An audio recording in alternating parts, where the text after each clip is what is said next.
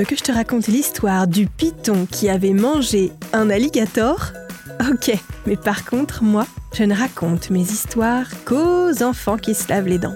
Donc attrape ta brosse à dents, ton dentifrice, et tu frottes jusqu'à ce que l'histoire soit terminée.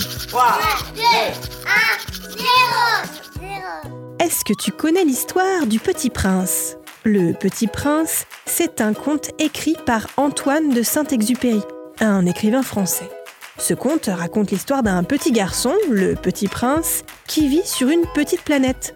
Sur cette planète, il prend soin de sa rose, ramonne ses trois volcans, et puis il lui arrive tout un tas d'aventures. Il rencontre un renard et un serpent. Au début du conte, le petit prince tombe sur un aviateur. Il lui montre des dessins qu'il a fait quand il était enfant, dont celui d'un boa qui a mangé un éléphant. Ça paraît impossible, un boa qui mange un éléphant. Et pourquoi pas un python qui avale un alligator tant qu'on y est?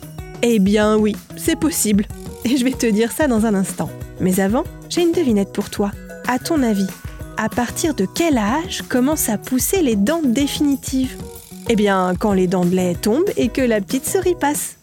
En général, ça commence autour de 6 ans. Et à 12 ans, la denture définitive a remplacé toutes les dents de lait.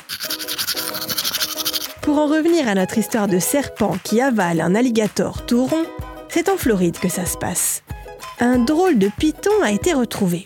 Il avait le ventre tout gonflé, ballonné, beaucoup plus gros que ce à quoi devrait ressembler le ventre d'un alligator, même en pleine digestion.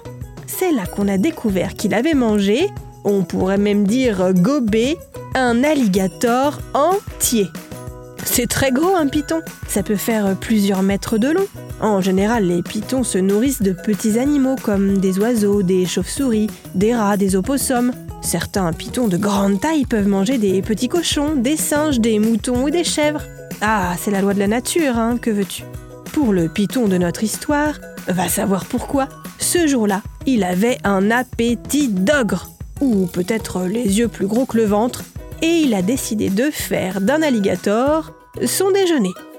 Pas étonnant qu'il ait eu le ventre ballonné.